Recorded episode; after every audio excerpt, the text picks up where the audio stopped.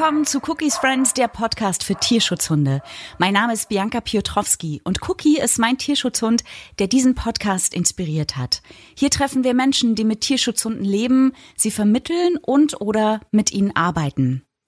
Zum Glück habe ich Stefanie Kreuz genauso wie Kati in der letzten Folge noch vor dem großen Corona-Ausnahmezustand getroffen. Steffi ist schon seit vielen Jahren im Tierschutz aktiv und kennt so auch Cookies Hundetrainerin Marlen Utech. Sie hatte mir den Kontakt zu Steffi vermittelt und nach vielen Monaten war es dann endlich soweit. Wir saßen uns leibhaftig gegenüber in einem indischen Restaurant in Hohenschönhausen. Was ich über Steffi schon wusste, war, dass sie sich sehr gut mit Angsthunden auskennt und wollte wissen, woher das kommt. Dieser rote Faden hat sich einfach ergeben im Laufe der, der Pflegehundstelle sein sozusagen. Ich habe 12, 13 angefangen, mich nochmal auf eine andere Art für den Auslandstierschutz einzusetzen. Und ja, jeder Hund, der kam, bringt einem natürlich auch was bei. Ne? Also die Hunde sind unsere besten Lehrer.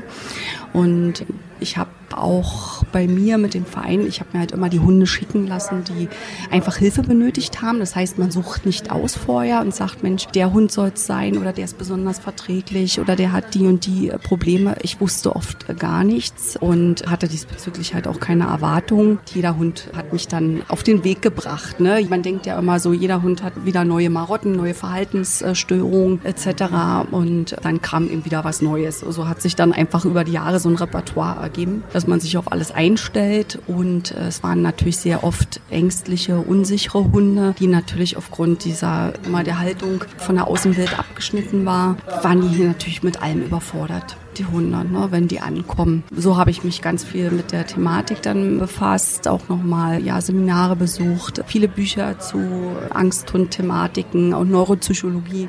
Ne. Dann fängt man an, diese Hunde zu lernen und zu leben und zu lieben. Ne. Wir können da nachher noch mal ein bisschen näher drauf eingehen auf das mhm. Thema. Wenn man jetzt auf deine Facebook-Seite guckt, dann findet man auch viele Bilder von Pferden und von Hunden. Mit wie vielen Tieren lebst du aktuell zusammen? Oh ja, meine Pferdebilder.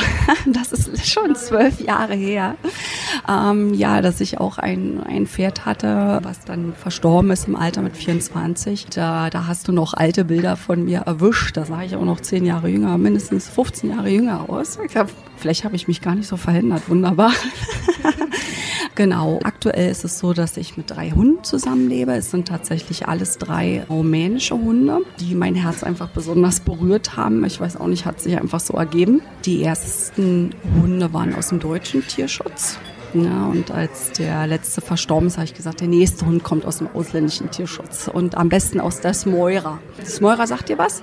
Nee. nee. Die Smoira ist das größte Tierheim der Welt mit aktuell 6000 Hunde. Mehr geht gar nicht. Und so fing es dann an, dass ich quasi zum Auslandstierschutz nochmal rüber gewechselt bin, sozusagen mich noch mehr mit der Materie befasst habe. Und auf was wollte ich jetzt eigentlich hinaus? Deine eigenen Hunde, vielen Genau, die eigenen Hunde. Genau, die eigenen Hunde. Ähm, genau, und äh, meine erste Hündin aus Rumänien ist tatsächlich aus dieser großen Smoira.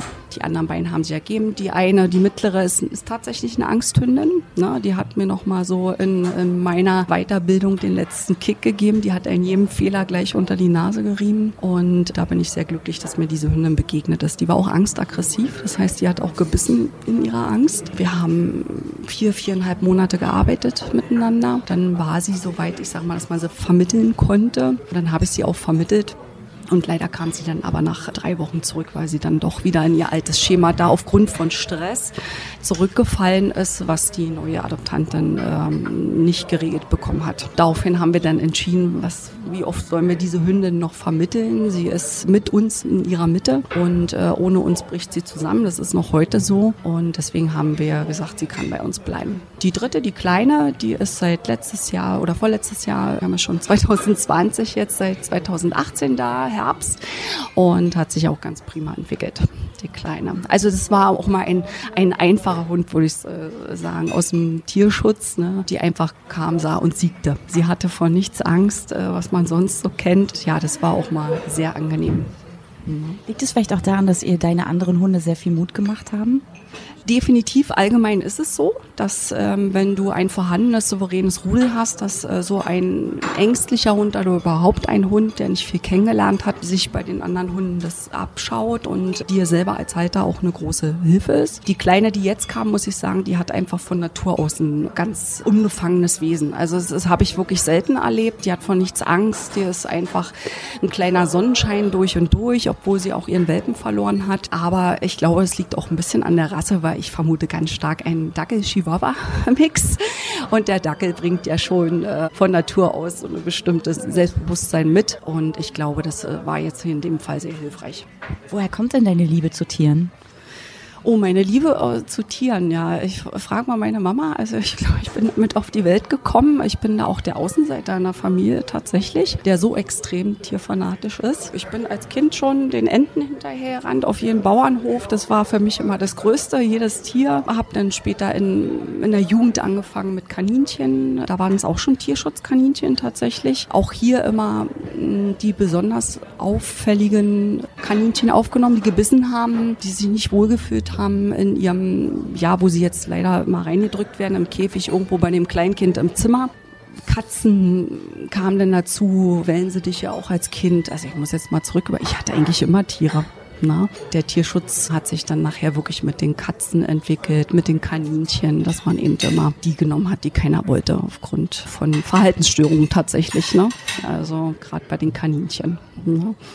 Da, waren, da war schon der Hang da, aggressive Tiere zu verstehen was sich ja bis heute durchzieht. Hast du den ganz viel beobachtet?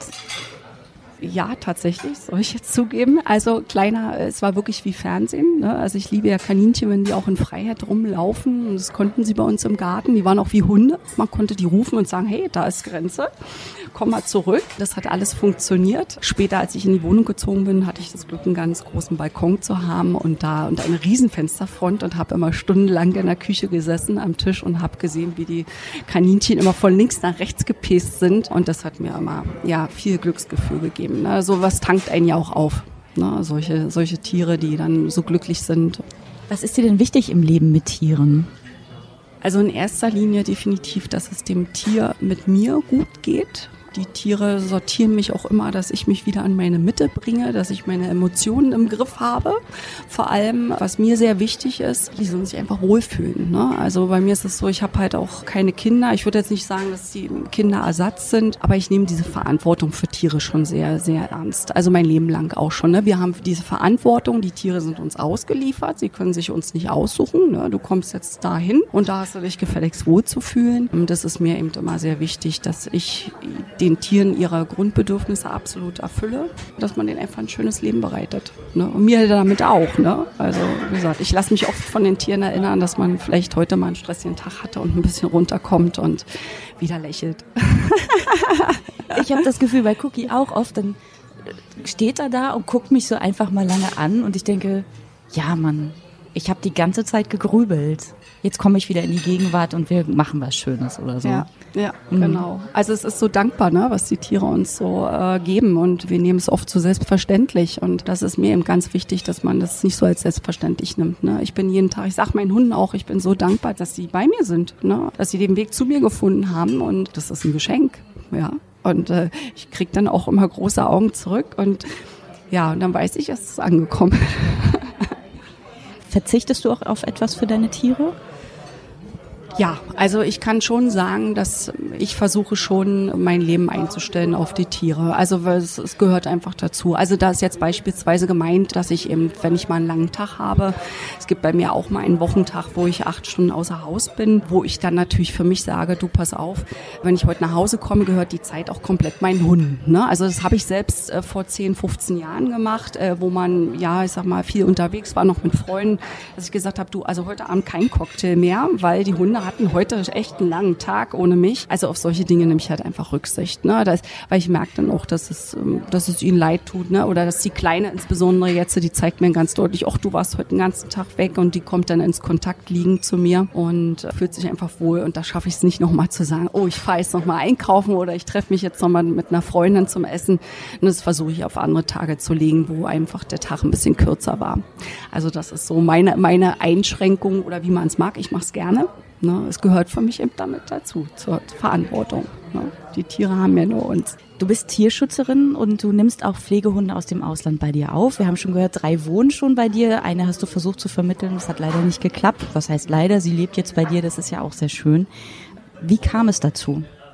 Ja, Pflegehundstelle werden. Wie gesagt, ich habe ja schon immer viel gemacht für, für den Tierschutz. Als junges Mädel mich irgendwo hingestellt, wenn Messen waren oder so weiter, dass man aufgeklärt hat über Tierschutz, äh, wie schützt man seine Katzen vor Klauen und, und, und. Also da kann man jetzt so in die Tiefe steigen, was man so alles machen kann. Und ich habe mich ja auch viele Jahre lang ehrenamtlich betätigt in den äh, deutschen Tierheimen. Und mir war es einfach nicht genug. Ich habe gesagt, was kannst du noch machen? Und da habe ich gedacht, Mensch, völlig naiv, wie äh, vielleicht äh, viele erstmal denken, Mensch, Pflegehundstelle. Es ist ja ein Wunsch, den durchaus viele Menschen haben heutzutage. Ich möchte gern Pflegestelle sein. Und genau diesen naiven Wunsch hatte ich auch. Habe dann eben 2013 das umgesetzt und habe gesagt, so, ich nehme jetzt Hunde auf. Und es kam, ging dann auch gleich eine Tür auf. Es kam nämlich der erste polnische, also der erste Hund aus dem polnischen Tierschutz, aus dem Tierheim, was unter Wasser stand. Und da ging es halt wirklich wirklich um die Wurst. Ja, also der Hund äh, mochte kein Wasser, der stand im Zwinger am Wasser. Ich habe das Bild noch wie heute im Kopf. Da haben wir zugesagt, haben gesagt, okay, dann jetzt und äh, wir probieren es. Da hatte ich Glück mit dem mit diesem ersten Hund. Das hat alles relativ gut funktioniert. Und ja, danach ging es dann halt weiter. Es ging dann nur halt in die rumänische Schiene, ne, insbesondere. Und dann hatte ich äh, tatsächlich so ein Aha-Erlebnis. Ich meine, wir sind alle auf Facebook. Man macht ja natürlich Facebook an und hat einen Notfall nach den anderen, wüsste eigentlich gar nicht, wen man nehmen soll. Und ich bin dann so reingerutscht durch, durch eine andere Facebook-Freundin, die gesagt hat, Mensch, nimm doch mal hier die. Und, und ja, und dann habe ich gesagt, gut, dann nehme ich die. Und dann kam der erste Hund, der mich an meine Grenzen gebracht hat. Nämlich der typische klassische Rumäne, der einfach den Herrenschutz auch in sich hat. Ne? Heute, viele Jahre später, weiß ich ein bisschen mehr als damals. Deswegen muss ich so ein bisschen darüber grinsen und eben auch über diese bezeichnete Naivität. Man denkt dann, naja, also der Hund wird sich schon anpassen lassen. Ne? Also ist ja im Haushalt und ja, wird schon alles gut gehen und alles toll. Nee, das hat der Hund nicht gesagt. Also dieser Hund hat Menschen gebissen. Ne? Es war auch für mich äh, ganz schlimme Erfahrung. Auch das erste Mal zu merken, dass wir zwar alle Tierschützer sind, aber wenn wir Hilfe brauchen, dass keiner da ist. Du sitzt alleine mit deinem Problem. Ja, aber es hat einen auch stärker gemacht. Ne? Also wir haben äh, dieses Problem bewältigt. Ich habe ganz tolle Leute für diesen Hund gefunden. Es hat zwar länger gedauert, fünf Monate. Ja, und danach kamen eben die anderen Hunde nach und nach. Ich hatte dann aber noch ein Erlebnis und zwar gab es in Rumänien eine Dame, die in einem Sumpfgebiet gelebt hat, immer dort also Hunde aufgenommen hat, eine tierliebe alte Dame, aber sehr sehr arm, konnte ihre Tiere, war völlig überfordert, wie es ja so oft ist, ne, dass du, du tierliebe Menschen hast in Rumänien, die einfach die Hunde von der Straße holen, aber eigentlich letztlich überfordert sind. Sie hat ein großes Grundstück, nur dass das halbe Grundstück unter äh, in Sumpf stand. Das heißt, diese Hunde waren wirklich Frühjahr, Herbst Herbst und Winter standen die komplett im Dreck in der Pfütze, im Wasser. Kaputte Hundehütten, kein Schutz von oben. Ich habe dieses Bild noch heute im Kopf. Ich habe diese Bilder gesehen und ich habe angefangen zu weinen. Ne? Und es hat mich nicht mehr losgelassen. Ich habe gesagt, okay, das ist es. Da hilfst du, genau da. Dann habe ich genau von diesem Grundstück quasi ungefähr 20 Hunde vermittelt. Das hat sich dann verteilt. Also ich hatte drei Direktvermittlungen und den Rest hatte ich wirklich durch meine Hände. Noch eine Zwischenfrage jetzt. Ja. Du sagtest, dein erster Hund, dieser rumänische Herdenhund. Da war ich noch so naiv, da wusste ich das nicht. Was meinst du damit? Man muss sich definitiv mit den Rassen auseinandersetzen. Mir ist einfach aufgefallen, insbesondere bei diesen, ich sag mal, osteuropäischen Hunden, dass sich immer die gleichen Probleme ergeben. Also oftmals auch nach Vermittlung, die Adoptanten, ne, wir haben immer dieses Besucherproblem, äh, wir haben diese Scheue mit Fremden und, und, und. Und man kann eben nicht alles auf Gene schieben oder auf nicht erlebte Sachen oder erlebte Sachen. Es ist eben ähm, sehr einfach. Die Materie ist eben weitaus tiefer, finde ich. Es sind ja alles Berghunde, Berghundmixe. Ne? Es hat sich ja über Jahre, Jahrzehnte dort alles vermischt. Auch mit Rassehunde, die gibt's ja durchaus auch in Rumänien. Ne? Und da muss man eben das nochmal gesondert betrachten. Und ich bin halt einfach nur irgendwann gekommen und dachte, Mensch, da gibt's immer so einen roten Faden. Alle Hunde machen irgendwie das Gleiche und machen die gleichen Probleme. Und habe das dann einfach mal hinterfragt. Aus heutiger Sicht weiß ich, dass eigentlich fast jeder Pflegehund ein Schutzhund Gewaltanteil hatte und äh, dementsprechend äh, natürlich man anders mit diesen Hunden umgehen muss oder auch Adoptanten besser aufklären muss, ne, was da passieren kann und und und und das ist eben ganz wichtig und das war so für mich einfach mein Weg. Ne? Und da habe ich ja heute auch, wie du ja schon weißt, mittlerweile drauf aufgebaut, dass das auch in die Richtung, in die Beratung geht. Ne? Also weil die Anrufe oder auch, weil man sich ja mit diesen Hunden auskennt, wohnen eben auch immer öfter. Und äh, Steffi, kannst du mal hier, kannst du mal da, ich habe hier dieses und dieses Problem. Ne? Ich habe es halt einfach nur hinterfragt und habe gesagt, was ist da los? Warum machen alle Hunde dieselben Geschichten? Und bin, wie gesagt, dann darauf gestoßen, ne, dass eben Straßenhund ist eben weitaus mehr. Gibt es dann auch Unterschiede zwischen Hunden aus Spanien und aus Rumänien und aus Polen? Weil ja die, die, die Hunde aus Spanien oft zur Jagd eingesetzt werden, haben die dann andere Probleme als die aus Rumänien, die vielleicht eher dafür eingesetzt werden, Grundstücke zu beschützen, sage ich jetzt mal so naiv. Ich denke schon, dass es äh, leichte Unterschiede gibt. Straßebedingt natürlich, klar. Auf der anderen Seite, Straßenhunde sind sie ja irgendwie alle. Nichtsdestotrotz denke ich da schon, schon Unterschiede zu spüren. Das merkt man auch, wenn man mit den Leuten spricht, dass man sagt, Mensch, die Spanier sind vielleicht noch sozialer, haben eher weniger Probleme mit Menschen. Ähm, klar, du hast natürlich hier die ganzen äh, Sichtjäger, ne, die ganzen Windhunde die natürlich äh, wiederum anderen Umgang auch erfordern. Ne? Die sind ja viel, viel sensibler noch und, und anders im Umgang, die frieren noch schneller und und und. Ne? Also wenn man einen Hund aus Spanien hat, hat man noch mal wieder andere äh, Problematiken oder wo man eben vielleicht darauf hinweist. Bei den Polen habe ich jetzt keinen Unterschied gemerkt, also auch aus meinen Tierheimzeiten, wo viele polnische Hunde dann auch waren, wo ich geholfen habe, ehrenamtlich immer. Ansonsten, ja, Herdenschutzhunde gibt es natürlich in Spanien auch. Das ist auch klar, da muss man eben immer mal ein bisschen gucken mit den Rassen. Aber es ist alles auch, äh, es muss nicht sein. Ne? Also ich habe zu Hause zum Beispiel auch eine äh, Herdenschutzhündin aus Rumänien, ganz klassisch. Und jeder würde sich jetzt an den Kopf fassen, wenn ich sage, hey, das eine ausgebildete Therapiehündin. Ne? Also weil man ja immer an andere Sachen denkt. Ne? Also man kann nicht alles in die Rasse schubsen und auch nicht alles in die Gene. Da spielen eben weitaus mehr Sachen eine Rolle. Ne? Wie entscheidest du, ob du einen Pflegehund aufnimmst oder nicht? Was weißt du vorher über den? Also bei mir explizit war es so, dass ich ja diese Dame, diese ältere Dame da in Rumänien hatte, die natürlich kein Englisch konnte und auch nicht so groß Kontakt herstellen konnte, aber es war dort eine etwas jüngere Rumänin, mit der ich mich gut schließen konnte. Ich bin tatsächlich mit der immer so verblieben, dass ich gesagt habe, schick mir den Hund, der es jetzt braucht. Und da war sie immer sehr verwundert, muss ich sagen. Und da habe ich gesagt, nee, warum? Es ist genau richtig. Und ähm, es hat sich dann tatsächlich so ergeben, dass meinetwegen in einem Zwinger fünf Hunde waren und ich, weiß ich nicht, zwei Hunde Hunde rausgeholt habe aus diesem Zwinger und sie dann schrieb, du guck mal und hat mir ein Bild geschickt, das weiß ich noch bis heute. Aus dem einen Zwinger äh, habe ich wirklich vier Hunde vermittelt. Und die letzte, die noch mit drinne war, mit einem anderen Rüden und die hing wirklich da mit den Vorderpfoten an den Gittern. Und dann schickte sie mir dieses Bild und sagt, Steffi, dieser Hund, die leidet so, seitdem ihre Kumpels alle weg sind. Und das waren dann so Sachen, wo ich einfach nicht gefackelt habe. Da habe ich nicht geguckt, wie gut sind die Vermittlungschancen. Der Hund ist gestromt, der ist vielleicht äh, kleiner.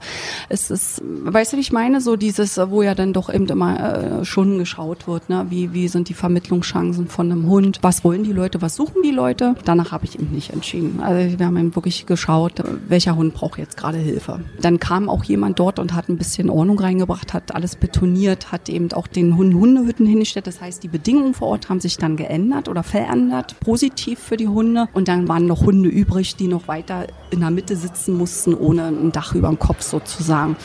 Und da habe ich dann gesagt, pass auf, dann gib mir aus dem Zwinger. Das ist übrigens eine, das ist übrigens meine Angsthündin jetzt zu Hause. Ja, und habe gesagt, dann schick mir die wenn für sie kein Platz ist auf der Seite, eben in die ordentlichen Zwinger umzuziehen, dann schick mir die halt. Ne? Du, du weißt eben nie, was, was kommt. Also selbst die Rumänen vor Ort, das ist ja immer die Krux. Es kann ja keiner zu 100 Prozent etwas garantieren und es kann dir auch keiner vor Ort hundertprozentig alles sagen oder irgendwas garantieren. Ne? Also das Einzige, wo ich eben immer mich gefreut habe, gesagt, so grundsätzlich vielleicht einfach schon ein bisschen verträglich. Also so Quälereien kriegt man hin. Ne? Das gab es ja bei mir auch, auch mit dem Futter. Die Hunde müssen ja erstmal lernen, dass sie das Futter regelmäßig bekommen. Das heißt, es gab schon öfters mal Streitereien, kleine Übergriffigkeiten, was aber völlig normal ist.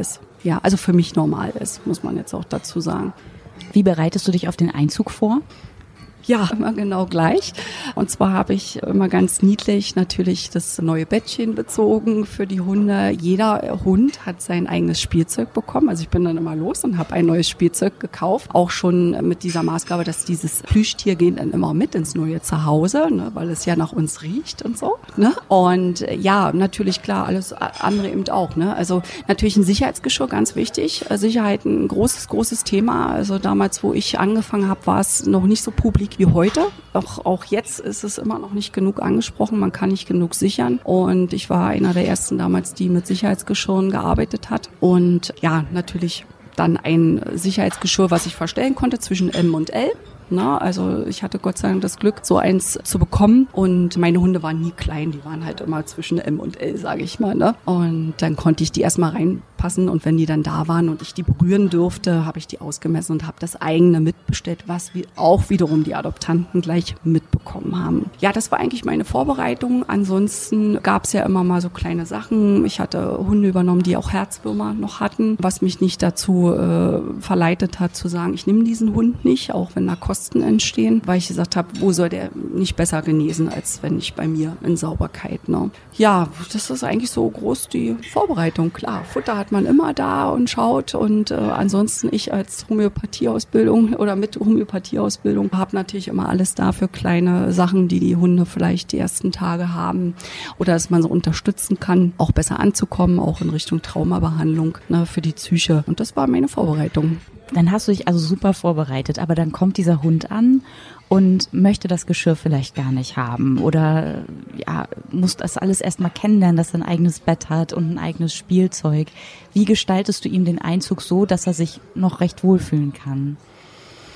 Also bei mir ist es grundsätzlich erstmal so, dass ich natürlich diese Chance nutze, dass der Hund aus Angst oft eingefroren ist. Das klingt jetzt ein bisschen hart, aber ich habe es halt so gehalten, dass wir mit unserem Transporteur eben einfach, wenn die Hunde hinten drinne waren, dass ich mit reingegangen bin in den, in den Transport. Dann wurde die Tür zugemacht und dann haben wir den Hund aus der Box geholt und ihm zusammen das Geschirr angezogen und auch schnell eingestellt. Das hat in der Regel ganz gut ohne Beißen geklappt. Mal klar, die ein oder anderen schnappen dann mal ab.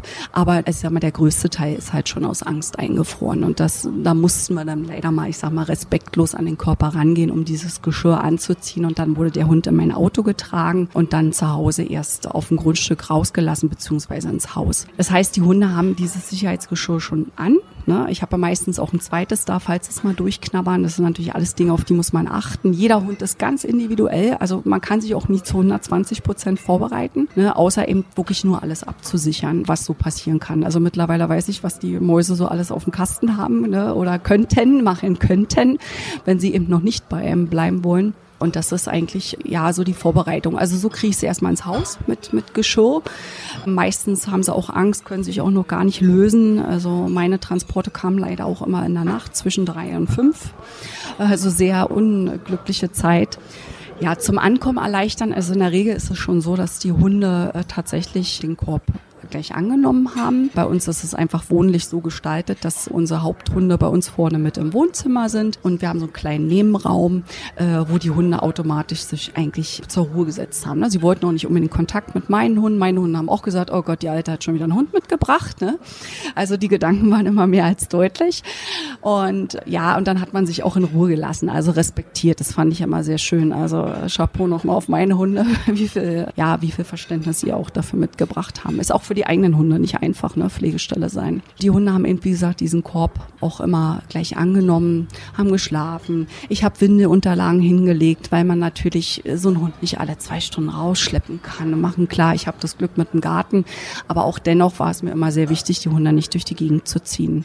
Ich bin auch ein ganz großer Verfechter und kann das hier auch nur noch mal weitergeben. Bitte badet eure Hunde nicht, wenn sie ankommen. Das liegt mir immer sehr am Herzen. Ich kann es auch nicht nachvollziehen, weil es ist unser eigenes Sauberkeitsbedürfnis. Es ist einfach eine respektlose Geste. Ich habe Hunde entgegengenommen mit Flohkot, vermatscht, äh, getrocknet. Äh, es war völlig egal. Man kann die Hunde nach und nach ein bisschen auskämmen, je nachdem, in welchem Angstbereich sie sich befinden. Und wenn, fällt's eben ab. Dann wird eben jeden Tag das Bettchen gewechselt. Ja, also deswegen nehme ich auch immer Steppbetten mit einem Bezug. Den kann man 90 Grad waschen, kann man jeden Tag wechseln. Kann ich auch nur als Tipp geben.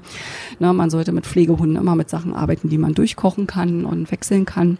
Und ja, um Gottes Willen hört damit auf. Ne? Also es ist schon sehr äh, distanzübergreifend. Ne? Die Hunde haben ja auch eine Individualdistanz, wo sie sich gut fühlen. Und auch hier frieren sie ein und sagen, ja, der Hund hat sich ja alles gefallen lassen. Und ja, aber Leute, muss denn das sein?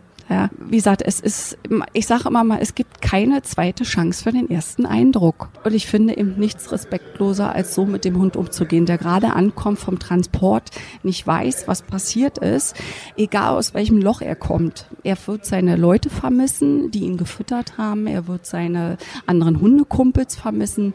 Er weiß nicht, was jetzt passiert. Ist es gut oder schlecht? Was, was äh, passiert hier? Und dann nehme ich ihn als Mensch und stelle ihn in eine Badewanne bade ihn ab. Ne? Also äh, es ist, wie gesagt, ich kenne keinen Hund, der es schön gefunden hätte. Ne? Es gibt vielleicht sicherlich irgendwo diese eine Ausnahme, die sagt, oh, ich fühle mich danach viel besser. Das hast du toll gemacht, Mensch. Ähm, aber ich denke, es ist eher die Ausnahme. Ja. Und wie geht's dann weiter? Also der Hund ist bei dir angekommen, lässt du ihn erstmal schlafen. Wie geht's dann weiter? Also wie ich ja schon sagte, wir kommen meistens eher in der Nacht an. Das heißt, es ist erstmal Schlafen angesagt. Die Hunde nehmen diese Ruhe auch an, also aus meiner Erfahrung heraus. Schlafen ist auch ein ganz großes Thema und sehr wichtig. Also aus meiner Erfahrung heraus, so arbeite ich auch nur mit den Hunden. Die Hunde müssen erstmal nichts können. Nichts müssen, äh, sowieso nicht. Es geht erstmal darum, natürlich erstmal die Grundbedürfnisse zu stillen. Ne? Im kleinen Gehirn läuft eine Menge ab, da laufen eine Menge Hormone, da läuft Stress, Cortisol und, und, und und der Hund ist völlig überladen im Gehirn. Da passiert gar nichts mehr. Ne? Das Gehirn ist im Keller, sage ich immer. Da ist nichts, ne? da wird nichts aufgenommen. Dementsprechend ist Schlaf und Ruhe erstmal wichtig für die ersten Tage. Ich bin auch niemand, der, der losrennt am zweiten Tag gleich eine Stundenrunde macht oder ich sag mal, meine gut, letztlich ist es immer individuell. Es gibt also durchaus Hunde, die am zweiten Tag vielleicht schon sagen, juhu, was kostet die Welt? Habe ich aber eher selten erlebt. Also es ist eher der umgekehrte Fall, dass die Hunde noch in sich zusammenbrechen. Selbst wenn Hunde erstmal versuchen, mit dir Freund zu sein und total happy sind und Schwanzwedeln, ist es alles oft nur Fassade. Ne? Ich blende mal meinen Feind ein bisschen und tue erstmal auf ganz freundlich, weil dann tut er mir auch nichts. Ne? Also ich mache das jetzt hier mal so bildlich nach. Ja, und dann fangen die an nachzudenken. Also es ist tatsächlich so und meine Erfahrung ist wirklich so der zweite, dritte Tag, egal wie schwanzwedelnd die in ihrem Transporter aus Rumänien standen, die brechen in sich zusammen. Na, also da geht dann gar nichts mehr. Die haben, wo du sagst so, sag mal, die ist doch die erste Nacht durch die Tür gegangen. Jetzt ist plötzlich alles schrecklich, ängstlich. Oh Gott. Wie gesagt, ich kann dir gar keinen so roten Faden geben, ähm, weil das ist das, was ich am Anfang meinte. Die Hunde äh, lehren einen so viel. Und jedes Mal, wenn du denkst, jetzt habe ich alle Schemata durch, jeden roten Faden, kommt wieder irgendwas Neues, auf was du dich einstellen musst. Das macht dich ja als Pflege oder macht es ja als Pflegestelle so anstrengend. Ja, wichtig ist wirklich ankommen, schlafen lassen. Ich habe auch eine Hündin gehabt, die ist wirklich die erste Woche nicht aus ihrem Korb gekommen. Ich musste sie wirklich einmal am Tag wenigstens mit ihr mich 30 Minuten in den Garten setzen, um zu sagen, bitte einmal pullern, weil du nimmst ganz doofe Medikamente. Wir müssen deine Niere mal ein bisschen durchspülen. Vorher gehen wir nicht wieder rein. Ja, also solche Momente gibt's auch. Aber wie gesagt, bei mir wird der Hund nicht durch die Gegend gezogen. Ne? Wenn dann auch gleiche Runden, kleine Runden. Ja, meine eigenen Hunde sind natürlich große Hilfe und, und versuchen auch die Hunde natürlich mal am dritten, vierten Tag aus der Reserve zu locken und ja, das ist eben, wie gesagt, es gibt kein Schema F. Ich kann dir nie sagen, es läuft so oder so ab. Nimmst du dir dann frei für die ersten Tage grundsätzlich? Definitiv. Bei mir war es damals auch so, wie ich angefangen habe, dass es eh äh, eine Zeit war, wo ich zu Hause war und Gott sei Dank das auch so bewerkstelligen konnte. Es ist aber durchaus so, dass ich trotz allem natürlich den Hund auch gleich alleine lasse, weil wir klucken ja oft auf diesen Hunden, die eigentlich völlig überfordert sind mit uns als Mensch oder auch mit der mit der neuen Umgebung und ich gebe so einfach mal dem Hund am ersten, zweiten Tag die Chance, ich gehe einfach mal zwei Stunden einkaufen. Das, das hat auch immer gut geklappt mit den eigenen Hunden, also ich brauchte auch nie Angst haben, dass da was passiert und wenn es mal eine Schmarre gab, ja meine Güte, also es passiert eben auch mal, ne? Und alles kein Drama, aber es ist wichtig eben nicht auf den Hund zu klucken. Die Hunde machen dann ganz oft Folgendes, dass sie tatsächlich sich mal ohne den Menschen, gerade die besonders Ängstlichen, sich halt die Umgebung angucken. Also die Umgebung meine ich natürlich die Wohnung, das Haus und mal ein bisschen alles erkunden, ohne dass ihnen jemand auf Schritt und Tritt mit den Augen folgt. Ne? Stimmt, das ist ja sicher auch ein Ding, dass die Hunde sich dann auch mal ein bisschen freier bewegen können.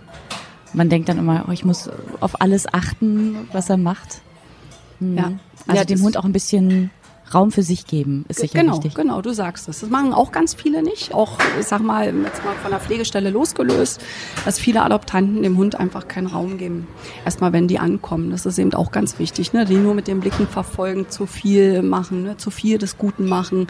Und bei mir ist es tatsächlich so, ich kann den Tipp geben, ich laufe die ersten Tage durch diese Hunde durch. Ich schaue die gar nicht groß an. Wenn die zu mir Kontakt wollen, kommen die. Und wenn nicht, dann ist auch in Ordnung. Ne? Wir haben diese definitiv obligatorische Woche, wo einfach, oder auch zwei Wochen, je nachdem, äh, wo die Hunde einfach nur sein dürfen. Grundbedürfnisse einfach wirklich erfüllt werden. Fressen, schlafen, Ruhe. Ne? Mehr, mehr brauchen die erstmal gar nicht. Da läuft genug ab im Gehirn. Ne? Da knallen quasi die Synapsen durch im Gehirn.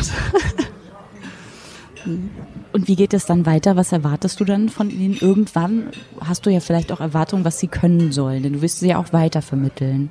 Wie gehst du daran? Also bei mir ist es so, es hört sich jetzt blöd an, ich habe keine Erwartung. Das ist auch ganz wichtig, weil wir Menschen eben einfach zu viel erwarten. Oder oft gibt es ja auch äh, Probleme mit den Hunden, auch bei Direktvermittlungen, weil die Leute natürlich was im Kopf haben und Erwartungen haben. Dadurch, dass ich keine habe, lasse ich eh immer alles individuell auf mich zukommen. Das heißt, was bietet mir der Hund unter Umständen auch an? Und darauf gehe ich dann ein, ganz individuell. Meine Pflegehunde müssen nicht Sitzplatz oder irgendetwas können. Wie gesagt, sie dürfen erstmal ankommen und erstmal sein. Dann geht's so langsam los, was natürlich für mich interessant ist, dann, wenn die Hunde nicht überfordert sind. Ich fahre auch viel mit meinen Hunden mal wohin. Ich wohne zwar sehr ländlich, habe das Glück, aber meine Hunde, wenn man da immer wohnt, sind natürlich sehr gelangweilt. Das heißt, ich fahre auch mal woanders hin. Das heißt, die Hunde werden relativ zeitnah bei mir ins Auto gesetzt. Ich weiß natürlich, dass vielen Adoptanten das auch wichtig ist, ne, dass der Hund Auto fahren kann. Das heißt, hier wird er schon mal getestet. Dafür habe ich dann auch hinten meine große Hündin als Hilfe, weil wenn jemand so rumzappelt, dann äh, beißt die den liebevoll in die Schranken. Also da bin ich immer sehr glücklich, dass sie den Autopart übernimmt. Leinführigkeit ist überhaupt gar kein Thema. Diese Hunde laufen, ich weiß nicht, wie die es lernen, aber die laufen einfach mit dem Rudel gleich an der Leine. Ja, was vielleicht den Leuten noch auch wichtig ist. Und ansonsten schaue ich natürlich, wie ist der Hund so aufgestellt? Braucht der vielleicht auch andere Hunde? Ist es eher ein Einzelhund? Welche Menschen wollen wir finden? Ähm, brauchen wir eher sportliche Leute? Brauchen wir Leute, die, äh, die sagen, ja, du pass auf, ich habe aufgrund von Arbeit nur die und die Möglichkeiten. Kann ich dem Hund gerecht werden? Ähm, alleine bleiben, großes Thema. Also all die Sachen, das sind so die Grunddinge, die ich erstmal abchecke weil das ja für die meisten Leute wichtig ist. Aber wie gesagt, alles in seinem Rahmen. Ich habe auch keinen festgelegten Rahmen, wann ich die Hunde einstelle. Also es gibt durchaus, ich sag mal, ich habe auch schon Junghunde mit vier, viereinhalb Monaten übernommen. Die kann man natürlich schon nach einer Woche äh, vielleicht einstellen und sagen, Mensch, ich kann, äh, ich habe bestimmte Dinge schon abprüfen können. Ne? Mein Hund war, der ein bisschen unbefangener war, der war nicht so ängstlich und dann kann man ja viel mehr ausprobieren. Ne? Aber es gibt auch durchaus Hunde, sehr oft hatte ich Hunde, die ich wirklich erst nach vier Wochen oder so eingestellt habe. Einstellen heißt natürlich einstellen zur Vermittlung. Ne? Das heißt auf entsprechenden Seiten und wo man eben Tierschutzhunde finden kann. So. Wann ist für dich ein Hund bereit, eingestellt zu werden? Puh, ja. Tja, wenn du den Hund fragen würdest, dann wahrscheinlich nie. Sie fangen natürlich auch an, sich an dich zu binden, dir zu vertrauen. Aber ich sag mal, wenn so die Grunddinge, wie ich sie gerade nannte, abgeklärt sind, versuche ich den Hund einzustellen zu, zu, oder zumindest so schon auf die Plattform zu stellen. Und dann, wenn, wenn sich immer neue Sachen ergeben, kann man die Beschreibung verändern. Ne? Das, das passiert eben auch. Aber bereit im Großen und Ganzen, wenn sie nicht mehr ängstlich im Körbchen liegen und ich sag mal depressiv sind oder extrem ängstlich. Ein Hund, der noch extrem Fluchtmodus hat, die werden von mir nicht vermittelt. Da müssen wir eben wirklich abwarten, ne, weil man kann nicht so doof denken und auch die Leute, egal wie gut du sie aufklärst, man kann nicht alles abdecken. Also wenn ein Hund noch so einen extrem Fluchtmodus hat, übergebe ich den nicht woanders hin. Es ist einfach ein Gespür. Also, weißt du, du lebst ja diesen Hund und äh, lass mich einfach viel auf meine gute Intuition ein. Und es gibt kein Schema F. Punkt. Wie ist es denn mit den Menschen, die du dann triffst, die sagen, oh, der Hund interessiert mich? Was möchtest du von denen wissen? Was ist dir wichtig bei diesen Menschen? Wann vertraust du ihnen einen Hund an? Bei mir ist es grundsätzlich so, dass ich natürlich in diesem Vermittlungstext Dinge zur Sprache bringe, die Vorteile wie auch Nachteile. Also ich halte auch nichts hinterm Berg. Das ist mir immer ganz wichtig, eine Vertrauensbasis ähm, herzustellen, auch zu den Leuten, was mir, glaube ich, ganz gut gelungen ist die Jahre. Und ich sage den Leuten auch immer, die sollen nicht schwindeln oder irgendwas erzählen, was nicht, was nicht stimmt, weil es läuft auf gegenseitige Vertrauensbasis. Und genauso werde ich keine Dinge hinterm Berg halten. Wenn es nicht passt, passt es nicht. Ich muss diesen Hund nicht auf Krawall vermitteln. Das ist mir immer ganz wichtig, egal wie viele da noch im Hintergrund warten. Ich weiß, äh, viele lassen sich immer verleiten. Es ist aber nicht im Sinne des Hundes. Und ich sage den Leuten immer, ich habe kein Interesse, sie oder bei ihnen irgendwas hinterm Berg zu halten, weil sie bringen mir den Hund zurück. Und damit mache ich was ganz Furchtbares für den Hund auch. Für die Hunde sich an einen Partner binden und dann immer ein Bindungsabbruch. Also das ist äh, was Schlimmeres kann man einem Hund nicht antun. Insofern ist mir immer ganz wichtig, dass es passt. Bei mir gibt's also auch immer eine längere Kennenlernphase. Wenn die Hunde eingestellt sind, schreiben die meisten Leute ja erstmal einen Text, dann hat man schon mal so, so ein Feeling, was immer mit rüberkommt. Ne? Die stellen sich dann vor. Leute, die sich nicht richtig, ich sag mal, vorstellen, nicht guten Tag, guten Weg, hallo oder die knallen bei mir sowieso schon gegen die Wand. Ne? Ich sage mal, das gehört einfach dazu, gutes Benehmen. Äh, ist aber meine persönliche Meinung, ne? wie ist die Kontaktaufnahme, auch weil so gehen die auch mit dem Tier um. Das zweite ist dann, dass ich natürlich ein sehr langes Telefonat erstmal führe. Das habe habe ich auch für mich diese Strategie entwickelt, weil natürlich der Pflegehund bei mir zu Hause ist. Das ist in meinen vier Wänden. Und ich überlege mir, welche Menschen ich in meine vier Wände lasse. Deswegen ist das so immer meine Strategie gewesen, auch erstmal schon am Telefon sehr viel zu erfahren. Stimmt die Chemie? Was können die auch bieten? Was können die für den Hund auch bieten? Dann entscheide ich, ob die kommen dürfen. Dann gibt es ein Treffen bei mir mit dem Hund, auch mit Kaffee und Kuchen, also dass einfach so eine Basis, äh, eine freundliche, angenehme Basis äh, hergestellt wird, weil auch nur da kann ich den Leuten auf dem Zahn fühlen. Das kann man nicht, wenn man so, ja komm, wir treffen uns mal vor der Tür und gehen mal eine halbe Stunde Gassi und ich drücke den Hund da in die Hand. Nee, das mache ich alles nicht. Also wie gesagt, ganz in Ruhe sitzen, quatschen, auch Gassi gehen natürlich, äh, schauen, wie benehmen sich die Leute und was mir ganz wichtig ist, wie ist mein Hund mit diesen Menschen?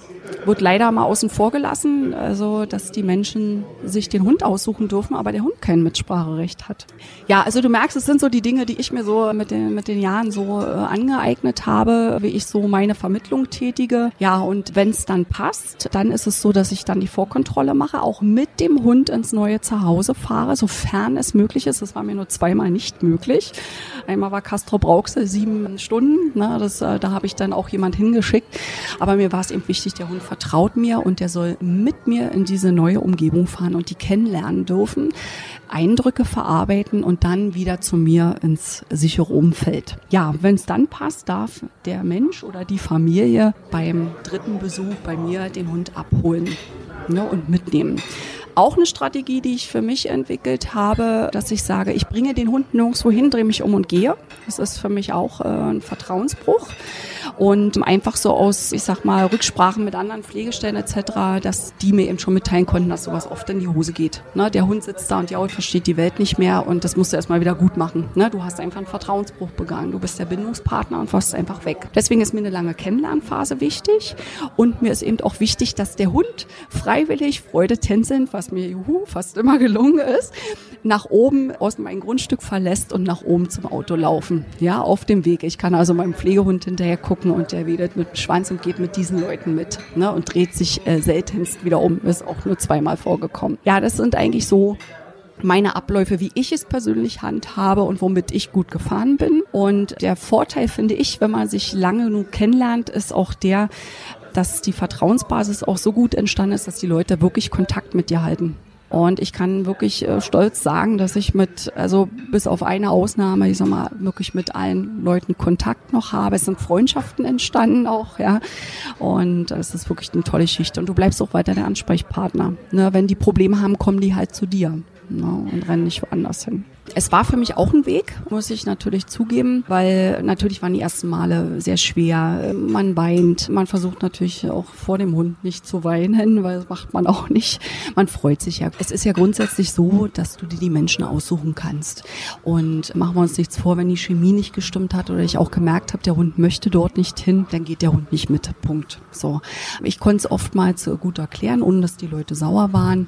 Wir haben das auch eingesehen, wenn man das ordentlich vernünftig erklärt, aus welchen Gründen es eben nicht funktioniert. Und wie gesagt, für mich war eben auch immer wichtig, dass die Hunde gerne mit den Leuten mitgehen oder auch hingehen. Und gerade auch Straßenhunde haben ein sehr gutes Gefühl für andere Menschen und deren Energie. Und darauf habe ich auch immer vertraut. Das war auch ein Prozess für mich, ja, auch Leute nach Hause zu schicken, die ein tolles Grundstück haben, sympathisch sind. Du weißt, der Hund hätte das dort gut, aber der Hund dir ganz klar suggeriert, mm -mm, never ever, ich, der ist mir unheimlich, ich will das nicht.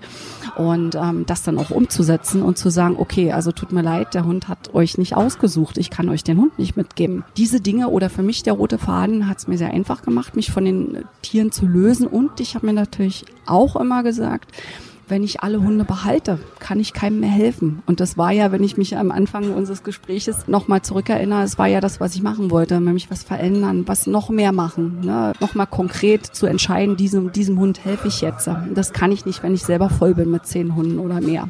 Ne? Und ich fand es auch immer einfacher, mich auch von Hunden zu lösen, die die es einfacher hatten im Leben, die schneller da waren und äh, sich gefreut haben, sich über andere Menschen gefreut haben, wo die Leute sagen, Mensch, so einen einfachen, tollen Hund kannst du doch nicht weggeben und wie kannst du das, ne? Und da sage ich, nee, gerade die, die so, ne, so, so aufgeweckt sind und so, da fällt einem das einfacher, weil du weißt, der findet sich schneller ein in einem neuen Zuhause, ne? Mich haben immer eher die berührt, die wirklichen Angsthunde, die, für die du Wochen gebraucht hast, äh, um einfach äh, Stück für Stückchen vorwärts zu kommen deren Vertrauen du ganz langsam erfahren dürftest, ja. Und denen dann zu sagen, hey, ich muss dich jetzt enttäuschen, du musst gehen, ne? Das war schwer.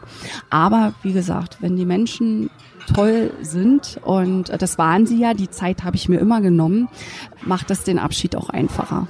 Ne? Und die Leute haben mich dann auch immer von Minute eins auf dem Laufenden gehalten. Und wenn ich das Gefühl hatte, ein Hund braucht nochmal ein Kennenlernen mehr, dann war aus hier genannten drei äh, Vorgängen sind dann vier oder fünf geworden. Ne? Äh, dass man sich einfach nochmal getroffen hat wie gesagt, immer individuell. Du hast gerade noch gesagt, da sind noch andere Hunde, die auch deine Hilfe brauchen. Du musst dich ja sicher auch abgrenzen. Also ich kenne auch Menschen, die sich das, die sich nicht abgrenzen und die ihr gesamtes Leben nur auf, das, auf diesen Tierschutz ausrichten und sich dabei selber vergessen. Was hast du für Strategien, damit dir das nicht passiert? Ja, ich kenne dieses Gefühl auch, auch das Gefühl der Machtlosigkeit und ähm, dass man sagt, man kann ja nicht alle retten, wo soll man anfangen, wo nicht. Ich habe für mich einfach die Strategie entwickelt, dass ich, wenn der Hund da ist, mich nur auf diesen fokussiere, für den jetzt dieses Leben geändert zu haben, hoffentlich ins Gute und ja, das, das andere ein bisschen auszublenden, das muss man auch lernen, weil sonst wird man verrückt, ja, und das äh, musste ich auch lernen und ähm, aber es ist mir mittlerweile gelungen, mich dann wirklich auf das zu konzentrieren, was ich jetzt da Gutes mache. Für diesen einzelnen Hund wird sich jetzt was ändern. Und mich auch nicht drängen zu lassen. Das war mir auch immer ganz wichtig. Ich weiß, dass da noch ganz viele auf mich warten und, und da in den Startlöchern standen. Und es bringt ja nichts, wenn ich hier nachlässig werde und sage, ach komm, wird schon gut gehen, es wird schon passen mit den Leuten. Und ja, wenn dann der Hund dort nicht glücklich ist, ich aber dafür fünf mehr vermittelt habe. Also deswegen habe ich mich immer versucht, auf das zu fokussieren, was ich gerade bei mir habe. Und damit ist es mir halt gelungen. Ne? Und natürlich ganz, ganz viele tolle Videos und Bilder von glücklichen Hunden, die mich auf hochhalten und mir wie gute Laune machen. Und ich weiß, ja, damit wird's erträglich. Mhm. Ja, das ist super. Aus welchen Gründen geben denn die Leute ihre Hunde, wenn dann zurück? Meinst du es jetzt allgemein oder meinst du es? Dir ist es ja noch nicht passiert, aber was hörst du so? Na, einmal ist es mir ja schon passiert mit unserer Weißhündin sozusagen. Allerdings hat sich da die Adoptantin auch selber übernommen. Wir haben eine lange Kennenlernphase gemacht, aber sie, sie spiegelt auch so wirklich die das absolute Unschuldslamm im Gesicht und äh, kein Mann traut es ihr nicht zu. Ne? Das muss ich jetzt äh, für die der Adoptantin zugute halten, die dann doch gesagt hat, oh, damit bin ich überfordert. Ne? Weil ich habe sie ja schon auch als solche Hündin vermittelt, aber oftmals ist eben die Problematik, dass die Leute denken, wenn du das in den Griff gekriegt hast, dann wird die es ja bei mir auch nicht mehr machen. Und so ist es ja nicht, weil es ist ja doch verhaltenstechnisch, es ist ja einfach so, dass der Mensch ja auch viel verändert bei dem Hund. Ne? Anderer Mensch, anderes Verhalten beim Hund. Äh, auch eben Verhaltensstörungen auch durchaus. Ne? Wie gesagt, ich hatte Gott sei Dank das Glück, mir natürlich auch oft mal Unmut eingebracht, wenn man Leuten absagt.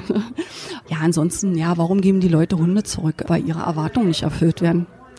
Ich weiß auch manchmal nicht, ob äh, Pflegestelle ähm, dann vielleicht sogar noch komplizierter ist. Man kann den Leuten natürlich viel immer sagen, dass der Hund die Erwartungen erfüllt. Ne? Der macht das, der fährt Auto, man kann das machen, man kann das nicht mit ihm machen. Manchmal habe ich das Gefühl, wenn die Leute in so ein Tierheim gehen und da erfährt man ja teilweise noch weniger, weil die Hunde sitzen natürlich im Zwinger und man kann nur oft was von Vorbesitzern sagen oder die Gassigänger erzählen, der Hund ist so oder so draußen. Die Leute haben aber nicht ganz so viel Erwartungen, weil in, in einem Tierheim kann ich natürlich weniger über den Hund erzählen, als wenn ich einen Hund in meinem privaten Umfeld habe. Ne? Also ich kann nicht sagen von einem Tierheimhund, wie schmusig ist der, kann der Auto fahren, geht der wirklich 100 Prozent mit Kindern oder, oder, oder. Ne?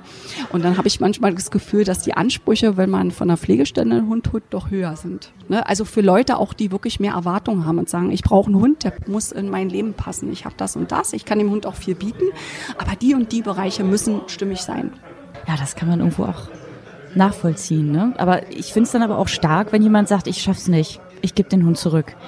Es gibt ja auch Leute, die sagen, ach, dann hast du einfach nicht lange genug durchgehalten. Hättest du ein paar Monate länger noch durchgehalten, dann hätte das schon irgendwie gepasst. Ich habe die Erfahrung auch gemacht oder so. Also ich bin grundsätzlich ein Freund davon, einen Hund auch zurückzugeben, wenn man sagt, man ist überfordert. Da hat dann meines Erachtens vorher irgendjemand gepennt. Also in der Regel nicht immer, ja, Ausnahmen bestätigen die Regel, um Gottes Willen. Aber ich finde es ganz gut, weil dann ist Hundhalterteam nicht stimmig. Und es wird einfach weitere Probleme bringen. Ne? Das ist einfach, wenn, wenn der Mensch sagt, ich bin überfordert mit dieser und dieser Situation, werden sich andere Probleme daran anknüpfen. Ne? Das ist einfach wie so ein Kreislauf, der läuft dann von alleine.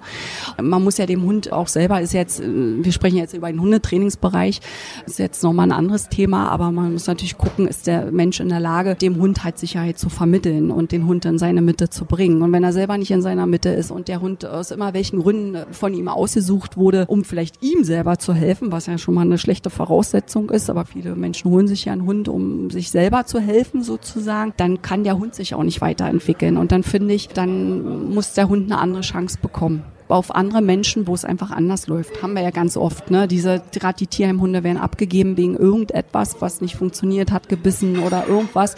Und beim nächsten Menschen zeigt sich die Problematik gar nicht mehr. Deswegen ähm, bin ich persönlich immer ein Freund davon zu sagen, wenn es gar nicht passt oder der Mensch sagt, ich bin damit überfordert, ich schaffe das nicht, ich schaffe auch dieses Training nicht umzusetzen oder ich bin zu faul, dann hat dieses Tier eine Chance verdient bei jemandem, der sich Mühe gibt. Was rätst du Menschen, die sagen, ich hätte gerne einen zweiten Hund? Der Trend geht ja dahin, sogar zum Dritt-, Vierthund. Tatsächlich auch in meinem Bereich jetzt schon vermittelt an Adoptanten, ähm, die schon den zweiten oder gar den dritten Hund von mir haben. Grundsätzlich eine gute Idee, gerade wenn es um Straßenhunde, Auslandshunde geht. Man muss natürlich immer individuell äh, gucken. Es gibt durchaus Hunde, die gerne alleine sind mit ihrem Menschen. Der Großteil passt auch mit dem zweiten Hund. Man muss eben nur einfach gucken, dass die Hunde miteinander stimmig sind. Ich meine jetzt auch nicht mit stimmig, dass die Hunde sich gut vertragen. Das tun sie ja in der Regel, sondern welche Energien sie mitbringen und welches Zusammenspiel diese Hunde auch erwirken. Ja, auch da kann ein Halter schnell überfordert sein weil sich einfach neue Dynamiken entwickeln. Ne? Also wenn ich schon einen unsicheren Hund habe, dann sollte man natürlich schauen, dass man nicht einen zweiten unsicheren Hund dazu nimmt oder einen vermeintlich souveränen Hund, der völlig überdreht ist und den anderen dann noch dazu animiert, noch blöde Sachen zu machen in seiner Unsicherheit. Und deswegen kann ich da immer nur raten, wenn der Wunsch besteht, bitte an einen Trainer wenden, der zusammen den zweiten mit aussucht. Ich find's toll, ich liebe mehr Hundhaltung, ja.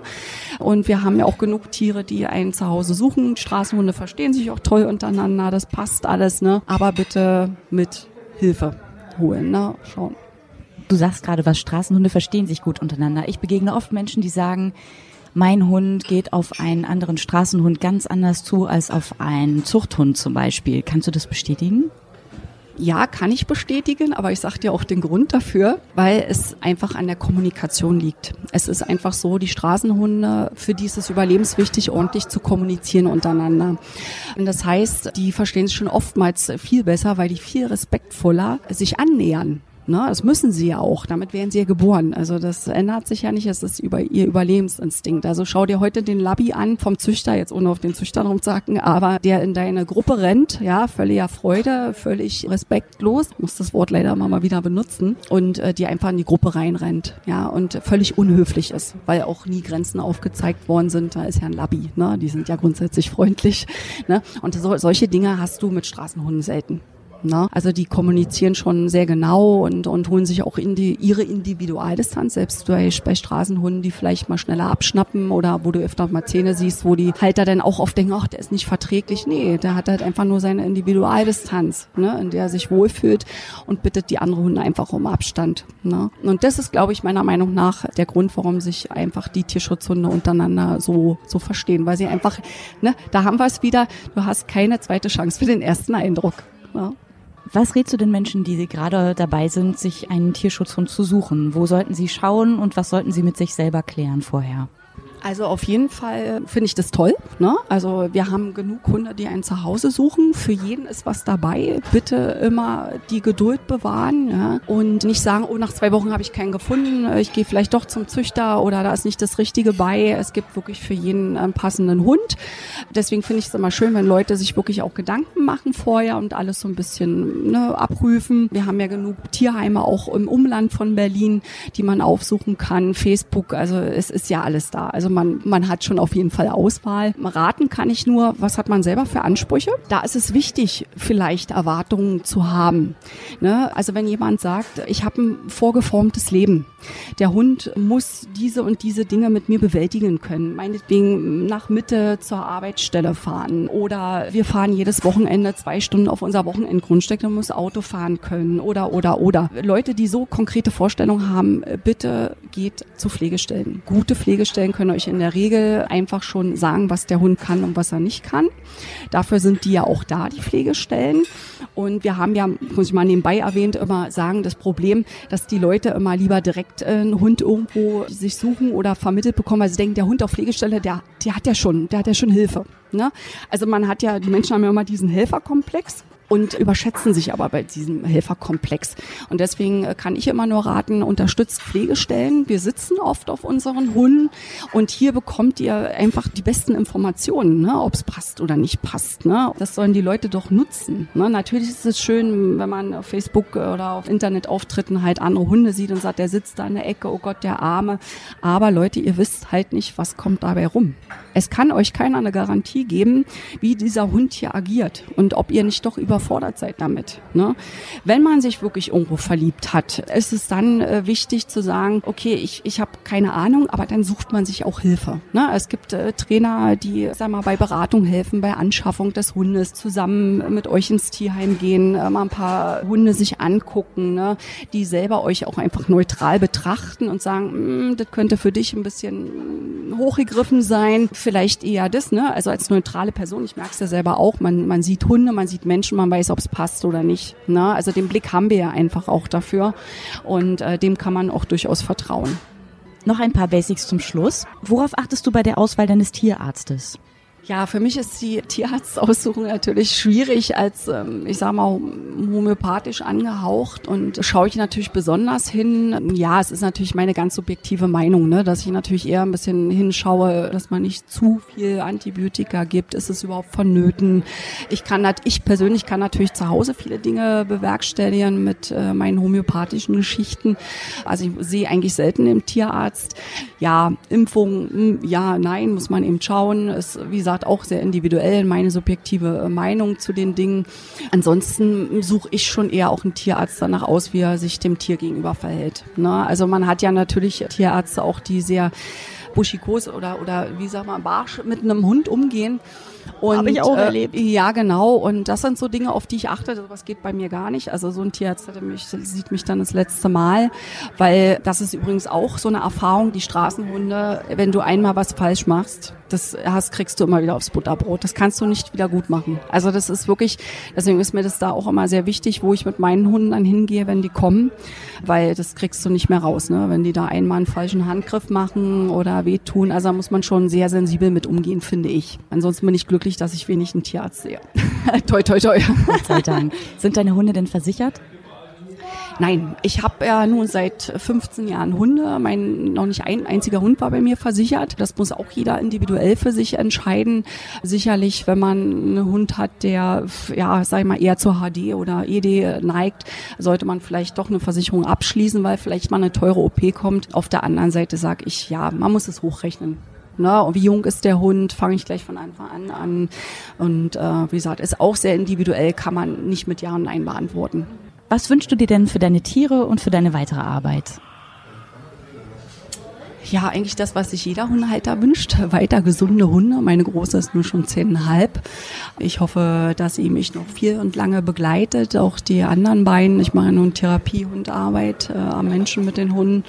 Und ich hoffe, dass wir da weiter ein tolles, starkes Team sind und ich viel erreichen kann. Ne? Und auch für, für einzelne Tiere. Das ist auch weiter mein Ziel. Und ich habe mir eine kleine Pflegestellenpause äh, erlaubt. Es wird aber irgendwann wieder weitergehen in die Richtung, weil der Bedarf ist einfach da. Momentan ist es so, dass mich also mindestens einmal wöchentlich Notfälle erreichen, ob ich nicht aufnehmen kann. Das ist mir einfach momentan nicht möglich. Ich muss auch schauen, dass ich dem Hund einfach auch den Rahmen biete. Und ja, wir haben ein altes Haus, ne? da muss man ein bisschen ackern. Da ist ein bisschen Unruhe im Haus. Das wäre jetzt also denkbar ungünstig, äh, so einem Hund einfach Ruhe zu geben und da muss ich jetzt einfach zurückstehen. Ne? Und aber zukunftstechnisch ist noch einiges geplant, aber auch alles äh, im Sinne oder für die Tiere, das ist mir ganz wichtig und auch viel Aufklärungsarbeit. Steffi, vielen Dank. Vielen Dank für deine Zeit und für das schöne Gespräch. Ja, vielen Dank. Ich danke dir auch. Das war mein Gespräch mit Stefanie Kreuz über ihr Engagement im Tierschutz.